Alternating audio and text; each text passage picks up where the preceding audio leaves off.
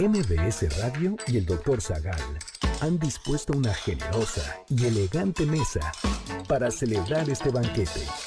¡Pasen!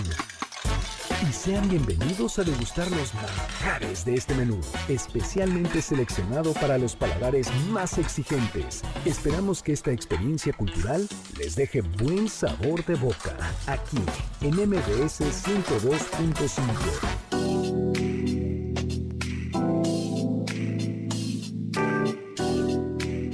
originaron las guayaberas? ¿Qué es el Yellow Day? ¿Cuál es el lugar donde más calor hace en la Tierra? ¿Quién inventó el bloqueador? ¿Cómo hay que cubrirse del sol? ¿De dónde vienen las sandalias? ¿Por qué la playera se llama así?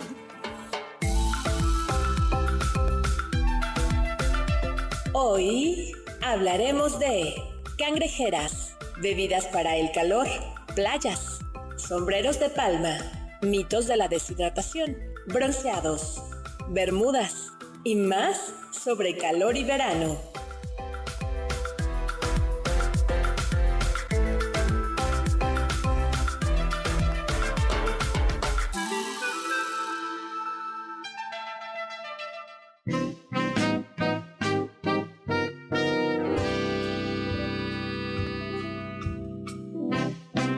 El sol está en el cenit. Sus rayos son una plomada de lumbre, en ocasiones insoportable. La temperatura nos atormenta. Traigan piñas coladas, un daiquirí, agua de horchata, pónganse una guayabera, guaraches, bermudas y no olviden su sombrero estilo Panamá y unos lentes, unas buenas gafas de sol, porque hoy hablamos de calores y verano.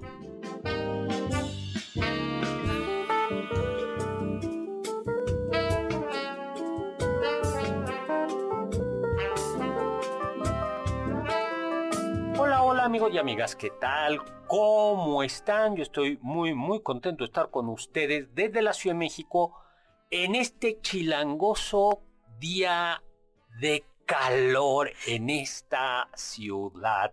Me acompaña elegante, distinguida y sí, siempre fresca gracias a su no menos elegante abanico, Carla Aguilar. ¿Qué tal, doctor? Llegué eh, hablando de la vida chilanga, pues el tráfico. Y nos acompaña en unas bermudas y una playera sin mangas, Oscar Sakaguchi.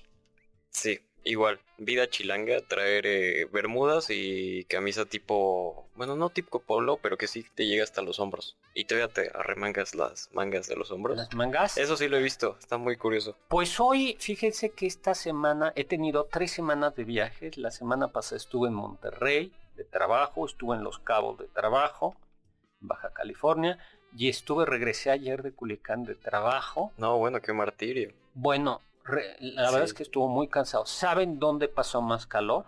¿Dónde, doctor? En la Ciudad de México. Sí le Ay, creo. O sea, Sí, sí, le creo. Monterrey está a los 40 grados, San José estaba a los 41, Culiacán a los 41 al sol al mediodía y amigo, aquí hubo mucho más calor. Allá te subes a un coche, un taxi, un Uber, aire acondicionado, Claro. todo mundo tiene ropa para el calor, o sea, está vestido con ropa para el calor, usa todo mundo sombreros, eh, sombreros, de- a partir de cierto nivel socioeconómico, porque la verdad es que la luz es muy cara, la gente tiene aire acondicionado, con lo cual el verdadero calor lo he padecido en la Ciudad de México, porque amigos de otras partes de la República y de otras partes del mundo mundial, pues esta semana alcanzamos el récord de calor en la Ciudad de México. En muchos, muchos años. Creo que en los últimos 20, 25 años llegamos hasta 32 grados. Qué raro, doctor. No sé si yo ya me aclimaté, pero a mí se me hizo mucho más calurosa hace dos semanas, la semana de hace dos ¿Que semanas. está? que esta que No, esta, yo creo que ya. Esta semana estuvimos a 33 un día. Está raro porque de repente ves eh, el, o sea, checas la temperatura y estamos a 28 y es como si estuviéramos a 40 casi, entonces, y cuando estamos a 32 es como de, ay, no, hoy no hace calor. Pero Nah. te siguen tirando Pero- árboles, hay sombrita, Exactamente. Sí. Eso es lo que nos ayudaría mucho. Las elevadas temperaturas son típicas de esta temporada en el hemisferio norte, ¿no? En muchos lugares se registran temperaturas de 30 grados. Sin embargo, no nos quejemos, amigos. Eh, recuerden mi Twitter es arroba hsagal, sagal con z. Por cierto, hoy es el día más largo del año. ¿Hoy? Hoy día de San Juan es el día más largo del año. Tenemos que ir a un corte. No, Juan Carlos. ¡Ay, es Ah, el santo de Juan Carlos! Ay, claro. De nuestro productor. Pero es, es, cierto, muy cierto. es, es que hay, hay varios San Juanes y yo pensé A que ver. era el San Juan Evangelista, no es San Juan Bautista, es el Santo Juan Carlos. Le mandamos un súper abrazo, un súper saludo y pues lo mejor para el América. Sí. Porque siempre le desea uno a todos. Y el martes fue el Yellow Day, ¿no? Hoy es el día más largo del año, el día de San Juan. Decíamos que es el día del santo de nuestro productor Juan Carlos Castillo. Así es, doctor.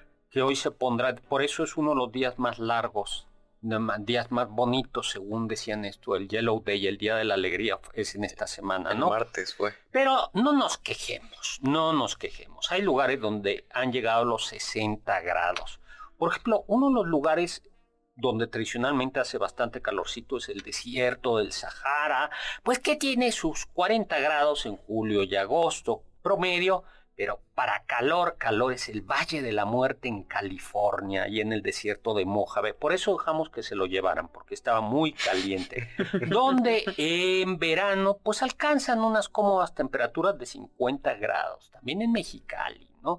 Tú tienes idea lo que son 50 grados. Tú eres bien llorón para el calor, ¿no? No, sí. No, y además nunca he estado en una zona así muy calurosa. 50 el norte del país, grados, sur, ¿no? Eh, pues está eh, 50 grados de temperatura, pero en el 1903 alcanzaron los 56 grados y en el 2011 54 grados. A ver, amiguitos. Eh, bueno, sin embargo, no es el único lugar donde se ha... Bueno, Mexicali ha alcanzado los 50 grados. Es un lugar muy, muy caluroso, ¿no? ¿Cuál es la temperatura más alta que han soportado? Yo creo que una vez en Mexicali 48. Que justo llegué a Mexicali, bajé del avión, todavía, y del avión a la estación, o sea, fue una, un golpe calor que te, o, o sea, sientes el derretimiento, o sea, te derrite, ya más el, el concreto te refleja el sol. Sí, sin embargo, no es el único lugar donde se registran temperaturas elevadas. Por ejemplo, en Kebli, en el desierto de Kebli, Túnez, pues ahí hay, en, los años 30 del año pasado, del siglo pasado, 55 grados. Y hay una ciudad, ¿no? Kebli. Ustedes imagínense lo que es estar a 55 grados, ¿no? Pero también en el sur de África tienen lo suyo, ¿no? En Sudáfrica, en la ciudad de Tsanen, pues alcanzan temperaturas de 53 grados, ¿no? Pero luego ya bajan las temperaturas y solo están entre 30 y 40. ¿Tú podrías estudiar a esa temperatura, Carla? A mí me encanta el calor. O sea, pero, Soy muy fan de estas temperaturas. pero a 50. Mm, nunca he sentido 50. Lo Ah. más seguramente que he sentido justo son como entre 46 y 48 en La Paz. Ahora, Pero a mí sí me gusta mucho el calor. a mí el calor me gustaba hasta esta semana. Hasta este- a, a mí sí me gusta, la verdad es que sí, sí me Yo gusta. sí me quejaba mucho del frío, pero este... sí. Luego, allá en Irán, en el desierto de Lut, se alcanzó en el 2003, ríanse, la cifra récord, 70 grados. Ahí te mueres. Sí, Te mueres. O sea, te tienes que enterrar en la arena, no, no hay de otra manera. Eh, eso fue en el 2010. También la India alcanza en algunos lugares sus 66 grados, ¿no? Pues o sea que por eso hay que vestirnos para el calor, para el calor. Pero el mito, mi querido Sakaguchi Chilango, es pensar que la ropa corta es la mejor ropa, es la mejor para estas fechas. Eh, lo importante es que las prendas sean transpirables, que puedas transpirar eh, para que el calor pueda fluir y que el, eh, por eso el algodón, el lino, la seda son telas perfectas. Todo lo que es poliéster, salvo un poliéster especial, es malo. O sea, el, el lino, de verdad, el algodón es muy bueno, la seda es muy buena y que además, em, contengan la humedad. Esto es muy importante. Por eso mucha gente utiliza camiseta en esta época, donde hace calor. Y además a veces el sudor en donde hace mucho, mucho, mucho calor ayuda a la temperatura a refrescarse. En algunos lugares del Sahara se tapan y entonces se cubren porque es más caliente afuera que el calor de adentro y el sudor del propio cuerpo contribuye a refrescar. Y además, algo sí, importante. Claro, pues de hecho no sé si han tocado quizás como la espalda de algún amigo cuando está caluroso y en realidad está fría. Si es alguien que suda bastante, está muy fresca. Entonces, sí es bueno sudar, o sea, porque luego la gente odia sudar y qué lamentable, pero mejor búscate una buena playerita de algo. Tú, Oscar, has y tocado tus anchas. La mm, espalda de algo. Pues ya, ya pasé por la pubertad, entonces ya me bajo de repente del metro y es como de, ay, mi espalda. Sí. Ay, ay, ay, ay. Bueno, si por el contrario, ya nos vamos a un corte.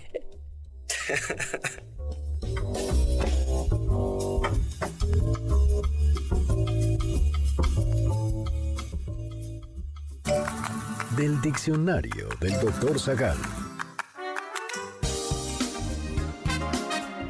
La palabra sol proviene del término latino sol solis, el cual significaba exactamente lo mismo que en la actualidad. Otra palabra latina relacionada con este término es solium, que significaba trono o sitial. Esa es la razón por la que, para los romanos, el sol era el trono del dios Apolo.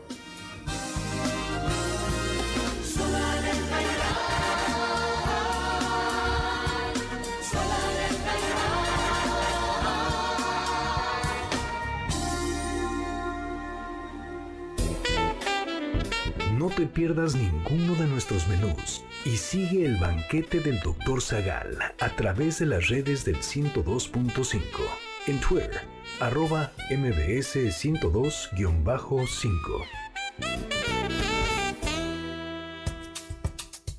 ¿Quieres felicitar al chef por tan exquisito banquete? Llámale al 55 51 66 1025 en MBS 102.5. Estás escuchando el banquete del Dr. Zagal. ¿Quieres contactar a los ayudantes del chef? Puedes escribirles en Twitter, arroba carlapaola-ab, Héctor Tapia, arroba Toy Tapia, Uriel Galicia, arroba U Cerrilla, Lalo Rivadeneira, arroba Geribadeneira.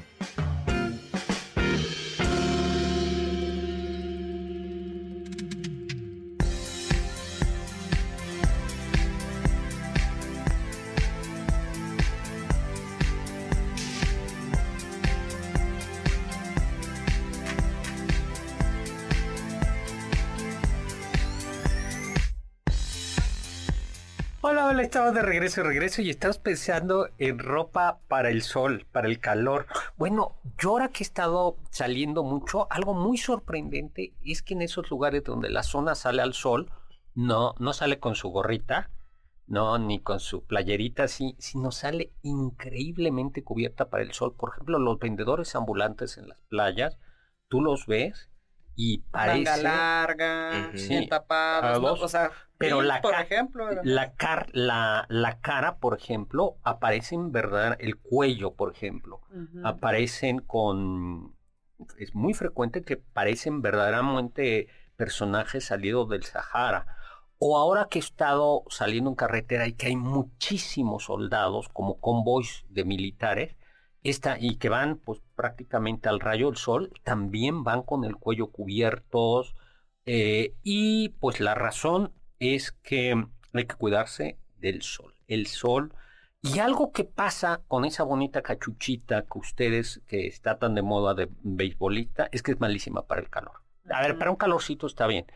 Sí, porque más que nada te cubre de la luz. Sí. Ajá. O sea, pero no, no, impide que te primero, quemes. no te cubre tanto la luz como parece. No, bueno, hay unas que sí, o sea, hay unas que son mucho más cortas, hay otras que sí, pero no, te cubre la parte de atrás, por ejemplo, y no te cubre el cuello, te cubre la visión. Exactamente. Y por eso tienen que ponerse, los que insisten en usar eso, terminan utilizando un paliacata atrás, pero además, como está muy pegada al cabello, el cabello se cae. Yo utilizaba muchas de esas y por eso perdí mi cabello. ¿No? es que sí, o sea, la cabeza también, pues es piel, tiene que transpirar y si no la dejas transpirar. Y en pues, cambio, los sombreros, con su, los sombreros justo lo que tienen es un espacio, aunque sea chiquito, entre el pelo, entre el, pelo y la, y el, la cabellera. Y eso es importante, ¿no? Eso sí, yo no sé por qué no usamos tantos sombreros. Yo soy fan de los sombreros. no los usamos por influencia gringa. Me queda, se me queda viendo así como será turista o algo así. ¿A dónde vas a ir? Es lo más eficiente para cubrirte del sol. Lo usamos por influencia gringa. Yo comencé a utilizar boina primero porque se me quemaba la cabeza. Ah, bueno, la boina está igual que la gorra, ¿no? Sí, pero yo no, no lo uso para el calor. Yo para el calor sí uso sombrero y, y para el frío. Pero este, pero para cuando salgo ahora que salgo con esto, tengo mis sombreritos. Ahí ustedes me pueden ver en Instagram y en TikTok. Sigan al Doc en sus aventuras de viaje con el Doctor Sagan. Luego, ¿tú utilizas bermudas, Carla? Ah, yo soy fan de las bermudas, los shorts, faldas. ¿Tú? No, yo no tengo. ¿No usas? No. A ver. No, pero siento que sí me vendrían bien. Por favor. O sea, mis shorts son muy deportivos. Uh. Ah. Entonces. o sea, tú sales despido a la calle. Ajá, yo salgo aquí con el logo de las chivas ahí. Unos chorcitos. Sí, pero creo que sí me vendría bien comprarme unas bermudas. Yo sí uso bermudas. sí, además hay unas muy elegantes. Muy elegante. La dormida, unas bermudas de gabardina. claro, sí, es, muy elegante para Pues, ¿de dónde vienen las bermudas, Carla? De Bermuda. Eso. no, de esa colonia, eh, ahora es, creo que ya es país independiente, ¿no? Las Bermudas, eh, que era una colonia inglesa, y bueno, pues los militares británicos, en realidad yo creo que un poco antes, ¿no? Eh, que utilizaban pantalón largo, hacía mucho calor, recortaron los pantalones y pues comenzaron a utilizarlos, a, utilizarlos, aunque no son buenos para los mosquitos. Si no hay mosquitos son buenos, si hay mosquitos es mejor algo largo. Y lo utilizaban, y eso sí tiene que ver con los mosquitos y con la transpiración, con, con calcetas hasta largas. Mm, y se ven también muy elegantes. Este, eh, porque justo los mosquitos, un lugar predilecto son los tobillos, las pantorrillas. Y entonces eso los protege los protegía y además protege un gran enemigo del, del pie, que es la sudoración. Entonces, eh, donde hace calor tropical, eh, las bermudas, digo, eh, mm, hay que utilizar a veces algo que contenga la humedad en los pies. Las bermudas, y bueno, de ahí de Estados Unidos, de las bermudas británicas se extendieron a la Royal Navy, a la Royal Canadian Navy, todavía hoy se incluyen. Y en Bermudas es traje formal. Tú puedes ir de blazer, corbata y Bermudas. Ay, qué bien. Sí. Todavía en mi época de cuando estaba chiquito, los niños podíamos usar traje con, con Bermudas. Ay, qué bonito. Era, era en, pero en México, entonces era un traje de una pieza. Pero chiquito, ¿cuántos años? O sea, porque los bebés de repente ves su pantalón. No, cinco años, cuatro años, cinco años. Ibas, había un traje seis de este, de, de Bermudas. Ay, qué bien, qué rico. Hay que regresar a esos tiempos. Ah, sí, pero Pues ahorita sí, o sea, Doc, ¿usted ha usado corbata estos días? No, yo siempre uso corbata, pero ya reconozco que estos días fue demasiado. No, es imposible, ¿no? Yo veo a unos oficinistas y digo, Dios mío, quítate. Ya se ha ido condicionado. Voy a dar clases con bermudas un día. No. Pero unas elegantes, ¿no? Sí, sí. Luego, lo que sí deberíamos usar más en la Ciudad de México es la guayabera y que yo no sé por qué tengo la impresión de que se va a convertir en una prenda política tan bonita que era. No, pues ya lo había sido, ¿no, doctor? Sí, otra vez. Bueno, ¿de dónde viene la guayabera? La verdad es que no sabemos. Hay una historia muy bonita. Es, hay como tres eh, lugares donde se usa algo parecido a una guayabera. Las Filipinas, que se usan en Filipina, que parece que vienen eh, de la ropa típica de no me acuerdo cómo se llama, el talog, tagog, eh, es una como camisola larga. Luego en Yucatán en, Yucatán y por extensión en Campeche y en Veracruz se utiliza la guayabera y en Cuba. ¿Qué tienen en común esos dos? Que fueron colonias, de, España. ¿no? Entonces hay una duda de si los filipinos que llegaban a la Nueva España trajeron su ropa, no esa ropa, eh, esa camisola larga, un poco más larga, y luego de ahí se fue a Cuba, a Veracruz, Veracruz, Cuba, Cuba, y de Cuba a México, a, Yucatán, o de Yucatán a, Cuba, y no sé, no se sabe, ¿no? A ciencia cierta. Lo cierto es que es la gran ropa para el verano, porque es holgada, eso es muy importante, es holgada, suele ser lino, o algodón, lino o algodón, manga larga. Puede haber una manga corta. Yo tengo una duda. Si es de manga larga, ¿se vale remangarse las mangas? No. No, ¿verdad? Sí. Pero eso es de manga corta. Yo alguna vez sí lo he hecho. Pero este. Pero sí. Hoy, por ejemplo, voy a. Oigan, antes que se me olvide, les quiero invitar a un super evento. El próximo jueves 6 de julio a las 7 de la noche en la Ciudad de México, en la librería Rosario Castellanos del Fondo de Cultura Económica en la colonia Condesa, en la Ciudad de México, pues se presentará mi novela El vampiro del virrey.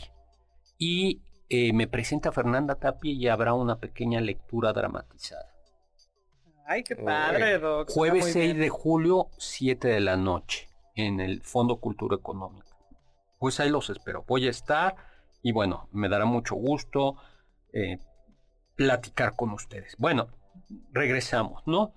Eh, el hecho es que hay una traición que dice que las guayaberas, a ver, ¿tú eres pro México o pro Cuba? Ay, es que esta historia me gusta mucho, doctor, y esta tiene que ver con Cuba. Dicen, dicen que en el siglo XIX en Cuba había un campesino que le pidió a su esposa que le agregara unos bolsillos a una camisa que tenía para guardar fruta. Y lo que guardaba eran guayabas. Y entonces su esposa empezó a referirse a esta camisa como la guayabera de su esposo porque ahí guardaba sus guayabas. Ah, se me hace una historia preciosa, me encanta, ojalá sea verdad. Sí. Sí, y además es como que lo más probable, o sea, siento que a lo mejor sí pasó esto de una camisa parecida a la de la de Filipinas, que ya después en Cuba eh, terminó utilizándose y ya después se fue a, México, en Yucatán. Me parece que, o sea, Yucatán entra a, la industria cuando Cuba justo deja de producir eh, tantas guayaberas y ahí es donde, donde pues, además salen los famosos bordados, ¿no? Que, están padrísimos. Eh, y ya después siempre China tiene que meter mano y, ahí los chinos comenzaron a producir. No, pero ya desde el siglo XVIII lo 19 eh, o finales del 20 ya se, eh, perdón, a mediados del 20 ya la guayabera era típica de Yucatán. La guayabera manga corta, que era como la de día de trabajo, y la guayabera de manga larga para días especiales, para ¿no? Y ya me acordé, Barón Tal Tagalog es la que se llama de Filipinas, que es muy bonita, mucho más ligera y mucho más larga. Este, y, y bueno, Ahora, la guayabera sigue evolucionando. A mí lo que me da un poquito tristeza es que mucha gente en... Vamos, eh, vamos a un corte. Y por cierto, vamos a un corte y nos vamos a enlazar con nuestra compañera reportera Nora Bucio con los pormenores de la marcha del Pride que está ahí en la Ciudad de México, en la Avenida de la Reforma. Te escuchamos, Nora. ¿Cómo está el ambiente? ¿Qué nos puedes decir?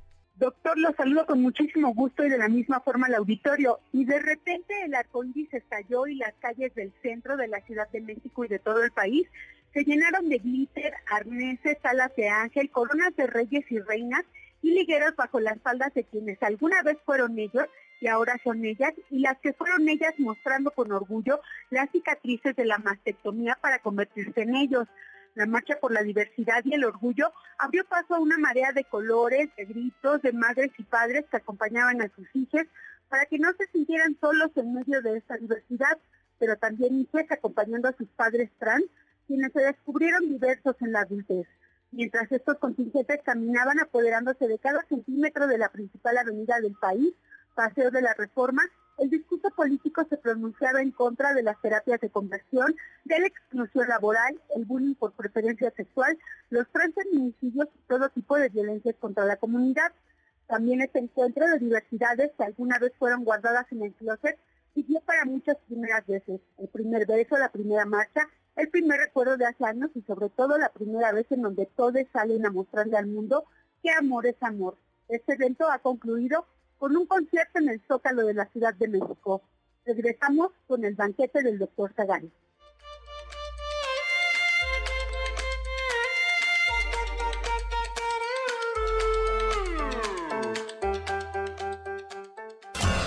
Los sabios dicen. En Castilla, nueve meses de invierno y tres de infierno. Refrán popular.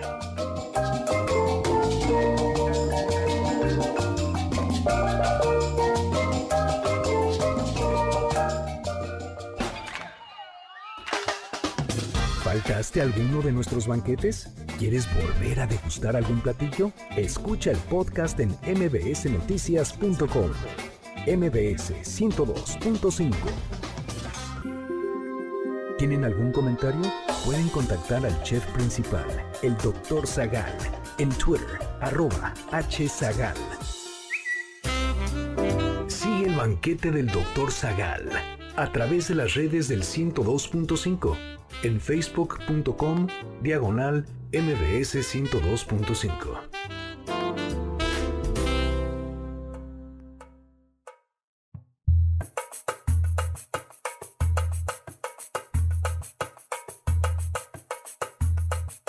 Hola, hola, ya estamos de regreso. Bueno, pues ¿qué tal? Tú sabes, a ver, Oscar Sakaguchi, ¿de dónde viene la palabra? Tú sabes, te la voy a poner difícil. A ver, espera.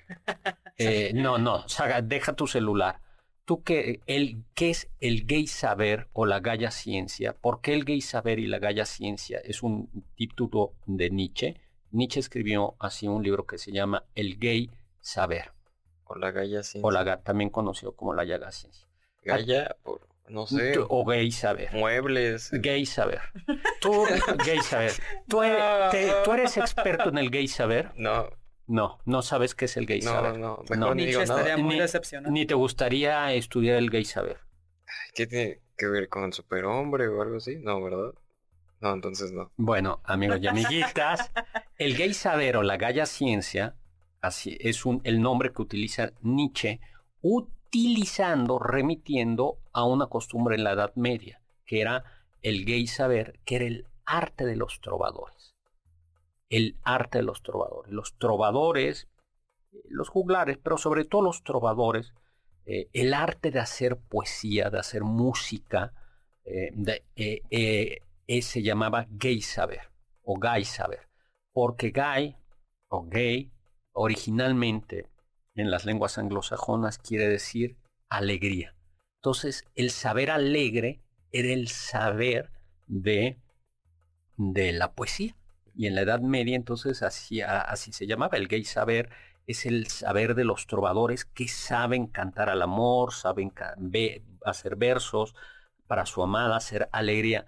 Y por analogía a la comunidad homosexual, eh, eh, creo que fue un autonombre, ¿no? Como, eh, fue, fue, fue una inscripción, ¿no? Se le, o se le, no sé si primero se los conoció despectivamente como la comunidad gay, la comunidad alegre, pero luego la comunidad se apropió del nombre.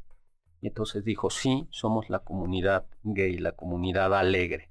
y, por, y, y, así se convirtió ya no en un sentido, en una expresión peyorativa. ¿Cómo ves? Pues han hecho... ¿Te hubiera gustado saber el gay saber? Este... El gay saber. Pues un tiempo hice poesía. Ahí está, ya ves. Ya. Exactamente. Era muy malo haciendo poesía. Exactamente. Pues ese es el origen del término, ¿no?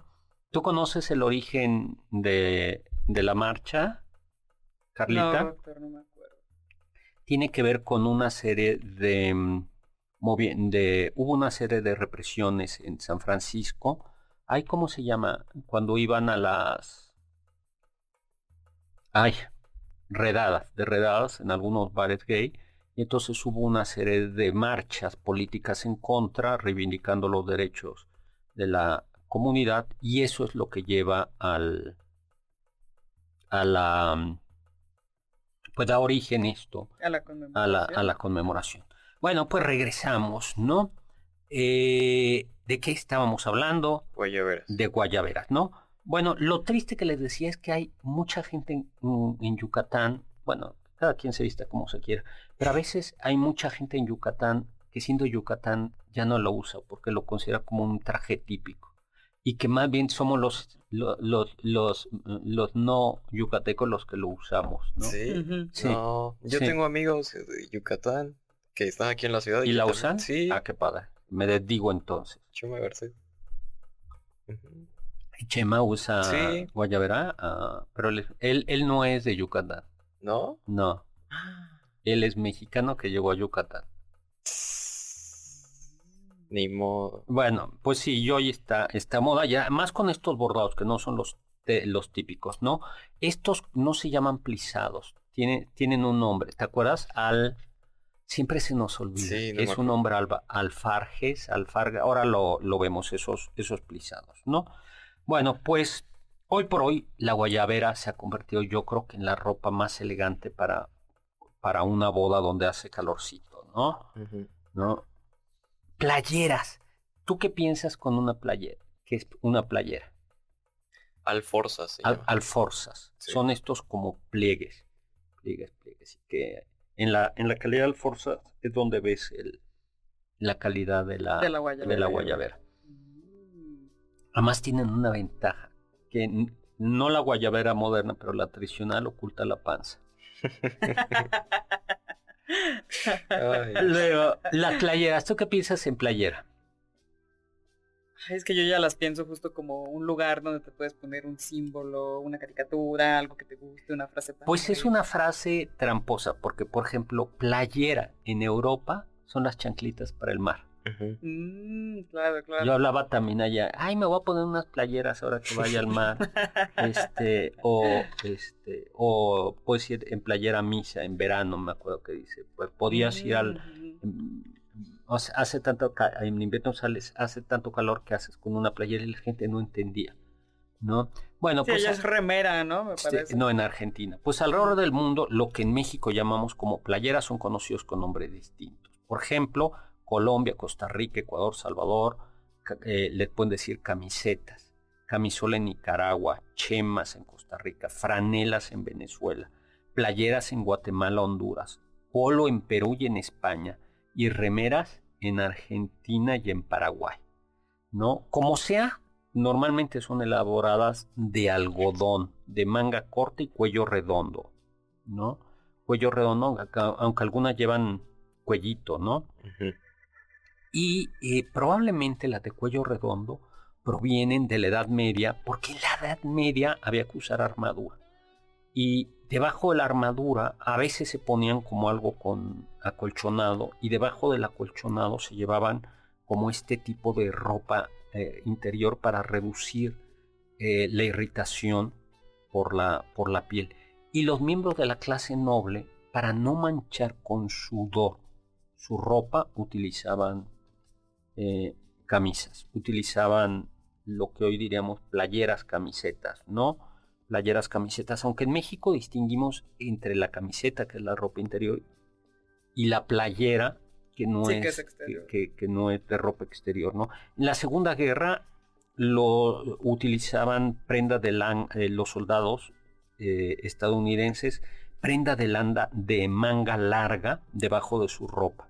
Y luego les cortaron y la verdad es que quedaron muy, muy, muy cómodos, ¿no? Y ya en los años 20 se comenzó a, en Estados Unidos a, acuñar el término t-shirt por la forma de T que parecía que tenían estas prendas, ¿no? Y se convirtió así entre... Y en los años 70 en el movimiento hippie se, se convirtieron en, se comenzaron a personalizarse.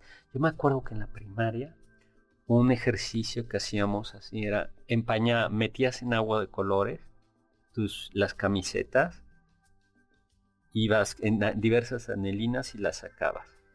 Y entonces salía de colores. Y ya eras hippie. El tie-dye. Mm. Era, ya, eras, ya eras hippie. ¿Tú tienes alguna así de eh, hippie?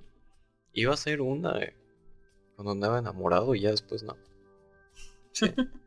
una con la, con la, con su con su carita. No, creo que es que, bueno, en TikTok está, creo que el mismo procedimiento, pero le pones una liga, o sea, agarras la playera, la enrollas, le pones una liga y así la metes. Entonces se hace muy bonito y, y, vamos a poner las manos, pero pues hay cosas de la vida. Ya nunca se pudo hacer. Ya no se pudo hacer. Ah, ya. El soldado del amor. este, y bueno, y por eso, eh, y, luego vino la idea de personalizarlas, ¿no? Disney y todo el mundo fue con sus sueños. Tendríamos que hacer una playera del doctor Sagal, del banquete del doctor Sagal. A ver si te vas, Oscar, ahora que estás de vacaciones al centro, a ver cuánto nos sale. Sí, pero ¿cómo va a ser la imagen? Sapere Aude. Doctor Zagal. Banquete del Doctor Zagal. Oye, es muy bonito. A nuestros amigos eh, nos mandan muchos saludos, ¿no? En, en Culiacán, en Cancún. Hay gente que escucha, digo, en Cancún, en San José del Cabo. Eh, hay gente que, que escucha el, el banquete. Me dio mucho gusto, ¿no? Por ejemplo, nuestro amigo Jorge Caramanus Caramanos, que es un nombre griego, nos escuchó. Caramanos, un abrazo padre, Muchísimas gracias. Este, bueno, y luego vienen los zapatos, ¿no? ¿Qué zapatos hay que utilizar? Hay, en España todavía en una zona que se llaman cangrejeras. Ay, sí, que están horribles. No, son bien bonitas. Son bien bonitas, pero ya casi no se usan. Que originalmente eran para recoger cangrejos. Sí. Sí, recoger cangrejos. Y que son como de esparto de esta. Están preciosas, ¿qué te pasa, Oscar? ¿Sabes yo cómo los conocía como sandalias de Cristo? Ajá, sí. Son, son, son, son cangrejeras porque se pueden mojar y además te defienden de las conchas. No y, sé. y, dentro de lo que cabe de las... ¿Hay cómo se llaman? ¿Las pinzas? No, las que pican. ¿Tenosas? No, no de los cangrejos, sino de las planas, ¿cómo se llaman? De las mantarrayas. Ah, es que eh, es que ir a la playa, así a la playa virgen tiene su riesgo, porque hay mantarrayas, hay mantarrayas y hay medusas. Yo ahorita, ahora que estuve en Los Cabos, estaba prohibido meterse al mar porque había medusas. Bien. Pues eh, muy malos. Lo es que son de esas que se, ponen con calcetines y se ven horribles. Sí. No, las cangrejeras las puedes usar en el agua. No, no, no, o sea, sí, pero la gente se las pone con calcetines y sobre el calcetín se pone la cangrejera. Y luego está las, la alpargata. Es también española, es de origen romano. Nos vamos a un corte.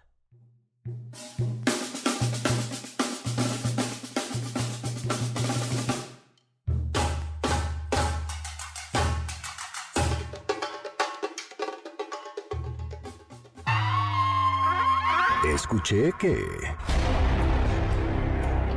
Con las fuertes olas de calor, los ventiladores se han vuelto una prioridad en los hogares. Sin embargo, el uso de este y otros medios para mitigar las altas temperaturas ha provocado una demanda eléctrica excesiva, la cual ha derivado en apagones y pronósticos alarmantes para el futuro del abasto eléctrico.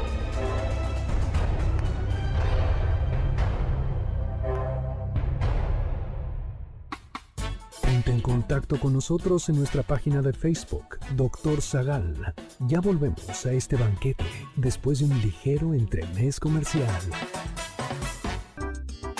¿Listos para el siguiente platillo? Quédate con nosotros. Aún hay mucho por picar y la promesa sabrosa, el postre. Hay quien dice que... La canícula es un evento climático que sucede durante el verano y se distingue por ser una sequía, es decir, una disminución o ausencia de lluvia. Como las precipitaciones disminuyen, los días se vuelven los más calurosos de todo el año. En México, la canícula comenzará el 3 de julio y se espera que termine el 11 de agosto.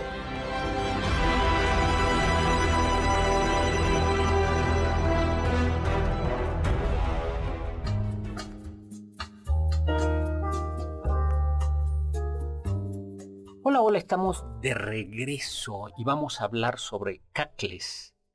¿Qué quiere decir cacles? ¿A ti todavía tu mamá, tu abuelita te dijo cacles? No, Pero ¿A ti? hace como dos años hizo muy famoso. Mis zapatos. Mis zapatos. Sí. Mi abuelita decía, ya te hacen falta cacles. Unos nuevos cacles. Unos cacles. No, pero con nosotros. Padres tus cacles. ¿Es palabra española? No. es palabra náhuatl. No, ¿en serio? Claro. Wow. Es como tianguis. Tianguis sí es, es náhuatl. es palabra española. Cacle es náhuatl y se conservó, pero se ha ido perdiendo. Por eso hay que volverlo los cacles. Qué Bueno, padres tus cacles. qué padre tus cacles. Bueno, pues los cacles que utilizaba, algunos de los cacles que se utilizaban mm, en el mundo prehispánico eran los guaraches, derivados eh, de una comunidad, eh, derivados al parecer del purépecha. Y son, pues lo que son es eh, guaraches, pero lo que pasa es que los guaraches de los pobres estaban hechos de ixtle, de nequén o de algún género de agave, porque solo los ricos tenían de Cuero. Cuero. de cuero. Pero porque era un cuero era de, feo, de- ¿no? No, no, era de venado. O de algún otro animal. Pero el problema, de algún animal, pero el problema es que tener animales de casa era muy caro. Luego lo que sucede es que ya que se introdujeron los bovinos, bueno, el otro ganado y el ganado menor, ya se pudo hacer mm, cuero de ese. A mí me tocó todavía, y yo todavía tengo unos con, gua- con sual- suela de llanta. Sí, ¿Sí los viste tú? Sí. Sí, cueros, este, guaraches con suela de llanta, que eran buenísimos. Bueno, Exacto, eran buenísimos, súper cómodos. Bueno, pues esto es, esto es, esto es precolombino. Ya hay algunos de, pe- de una belleza extraordinaria, ¿no? Lo único, lo único es que, es que mm, si no está bien curtida la piel, te lastima. Si no está bien curtida la piel, te- y que no tienen los originales soporte para el, el soporte para el arco pero unos, pre- unos bien buenos y hay unas bellezas verdaderamente. Y además no hacen hongos en el pie, Sí, te previene del pirata. Porque todos estos que usan ahora calcetines sin zapatos, si no tienen cuidado. Sí, hay uno Ah, de ya, hongos. de que hongos, sí, porque sí. la calceta es justo para retener, Retener, esa ¿no? humedad. y hubo por ahí una mujer indígena que ganó un maratón sobre sandalias, ¿no? Lourdes, Lorena, María Lorena Ramírez, ¿no? Bien, a ti, ¿tú tienes guaraches? No. Madre mía. O sea, ¿qué, qué- qué vamos a hacer? ¿Ustedes sí? Ay, por Sí, supuesto. Claro, yo tengo guaraches fresas y guaraches artesanales, artesanales. A ver, ¿cuál es la diferencia? No, el guarache fresa sí trae soporte lumbar y Ajá. es, es- Casi, casi, además es como, suela mucho como de tenis, pero de guarache. Exactamente. Y el guarache, tengo el guarache original, que es Plano. guarache plano y guarache con este, con, sí, con Ah. un entretejido. Lo tengo ahí. Wow. No, yo creo que nada más tengo una guayabera y ya. No, no. y tengo bermudas y tengo guayabes. Lo malo es que, a, a mi parecer, caminar en en la Ciudad de México es, cansado. es cansado, pero además es siento Peligroso. que es súper poco higiénico. Porque- O sea, por, la ese es el problema. por la ciudad. Sí, o sea, la ciudad hay basura por todas partes, el charco de agua de hace 15 días mezclado con, Con la grasa. la grasa de los tacos. Tacos, sí, no. sí, ese es el problema. Tanto perro callejero ahí. No en la grasa de los tacos. Sí, Cuando no. llueve y ya Exacto, cuando llueve, no, y hay un ta- y hay un puesto de tacos de suadero al lado. Sí, no. Sí. Bueno, pues las alpargatas. Quizás es la pieza más antigua del calzado en España eh, y en Portugal ya se utilizaba en el siglo III, en el, en el siglo III, y que se ataba al, a la pantorrilla. La original se, se ataba a la, a la pantorrilla, ¿no? Y, y la, los soldados, era un zapato cómodo. Los soldados lo utilizaban para caminar, no para batallar. Lo utilizaban y se continuó utilizando, utilizando, ¿no? Calígula es recordado, ¿no, doctor? Justo por calzar Por- estas por- alpargatas. es- exactamente, ¿no? Exactamente. Hoy se pueden conseguir ya alpargatas fresas todavía, pero se pueden, se pueden conseguir de estas y la verdad es que son muy, muy frescas. Y estas sí se utilizan sin, des- sin calcetín. Sí se utilizan. Pero vayamos a Acapulco. Acapulco, Acapulco. ¿Hace cuánto que no vas a Acapulco? Ay, como 10 años. ¿Tú, Carlita? Cuatro, creo. Sí, yo también hace como cinco, Y ¿no? me encanta, yo creo que es una bahía preciosa. Acapulco. Sí, pero está sucia. Sí, lamentablemente, y cada año más, o sea, cada año está peor. A ver, que, Nos que nos disculpa el presidente municipal, pero sí, exacto, no, y lo decimos porque yo me encanta Acapulco, o sea, se me hace precioso, pero sí, algo está pasando que está muy descuidado. Pues en 1600, 1565, Fray Andrés de Urdaneta, era Urdaneta Urdavieta, es, em, sí, eh, regresó de Filipinas y desembarcó en la bahía de Acapulco y se dio cuenta que ese era el lugar donde tenía que anclar, de ahí tenía que partir y de ahí tenía que anclar, que regresar la, la, nao, de China, ¿no? Eh, por eso se terminó construyendo en 1617, Andrea Bott construyó el fuerte de San Diego. Y siempre fue una ciudad muy pequeñita, porque en realidad lo único que recibía de, era un puerto de pescadores, salvo cuando llegaba el galeón eh, y entonces sí se convertía en un lugar donde todo el mundo iba a recoger. Eh, Fue un lugar de comercio fuerte, ¿no? O sea, no turístico. Exactamente. Y traían, eh, se llamaba el Camino Real de, Acapulco, que era el camino que iba desde Acapulco, llegaba hasta Cuernavaca y entraba por el sur de la ciudad de México. ¿La idea de los caminos reales era que el rey pasara por ahí? ¿o? Mm, era, se considera camino real porque el rey lo protegía. O sea, el rey, de, el rey decía, este es un camino del mm, reino. Ya, ya, ya. Del, del reino, ¿no? Y algunos caminos reales se les, bueno, y se les daba mantenimiento, se les cuidaba. Y en algunos deliberadamente se iban plantando árboles para, en la medida de lo posible, darle sombra a los viajeros, ¿no? Por eso el camino real más importante era el camino real de tierra adentro, que llegaba hasta Nuevo México y que iba desde México hasta Nuevo México, pasando por Querétaro, por todo el Bajío, ¿no? Estaba el camino real a Tasco, el camino real a Acapulco, y había por ahí algún otro camino, camino real, el camino real a Veracruz. Bueno, pero yo creo que cuando vino el desarrollo fue en el terrible sexenio de de Miguel Alemán, 1496, 1946, mil, no se ríen de mí, 1946 y 1952, ¿no? Que dijo pues que había que modernizar México y la verdad es que sí modernizó México, pero robó como en despoblado la corrupción y fue bastante represor. Y a él le gustaba Acapulco, pero además lanzó Acapulco como destino universal, ¿no? y comenzaron a venir extranjeros, hizo la famosa costera Miguel Alemán, prohibió que los burros y los caballos caminaran para que no se comieran las plantas ahí, los grandes hoteles, fue como un destino muy, muy fancy, ¿no? Muy fancy. Yo todavía conocí un Acapulco ya decadente, pero todavía muy, mm, todavía muy, con zonas muy, muy elegantes, ¿no? Muy elegantes y que venían de Estados Unidos y con estas bahías y dentro de las bahías las bahías chiquitas, porque en efecto el, agua es, o sea, era, clara y era una bahía donde podías nadar. Eso era, era, era fabuloso, ¿no?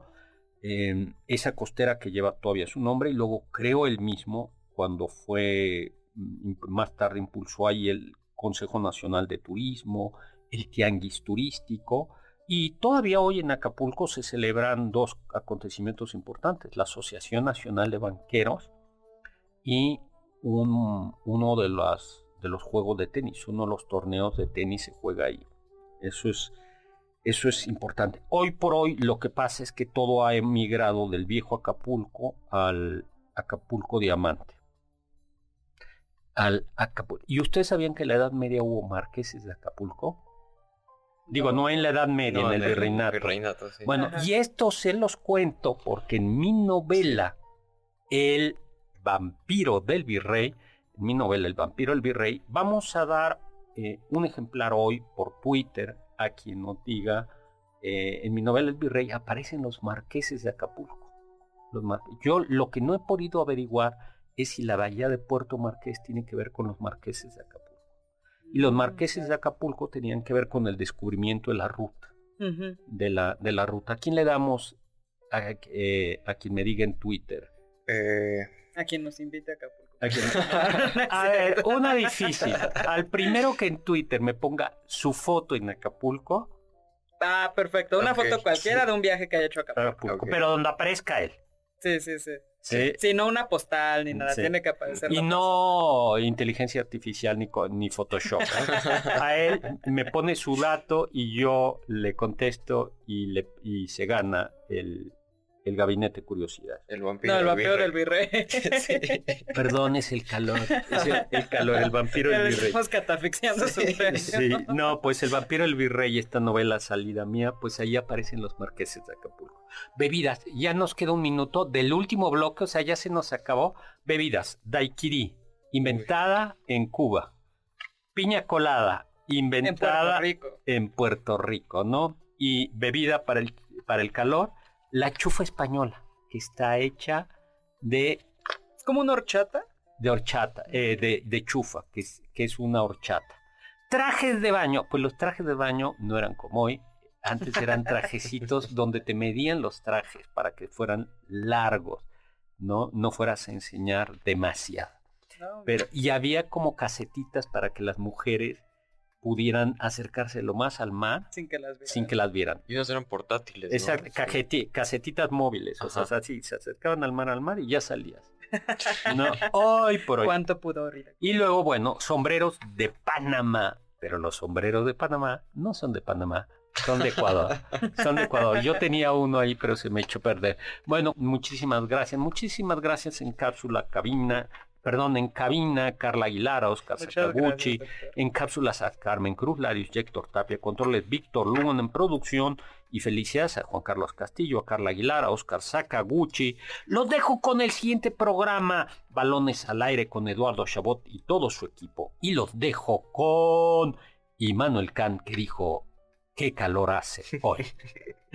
Yo soy Héctor Zagal, mi Twitter arroba hzagal, con Z.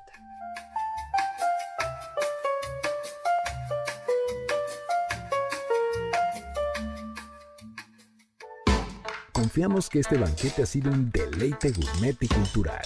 Gracias por escucharnos y nos esperamos el próximo sábado con una deliciosa receta que seguro será de su agrado.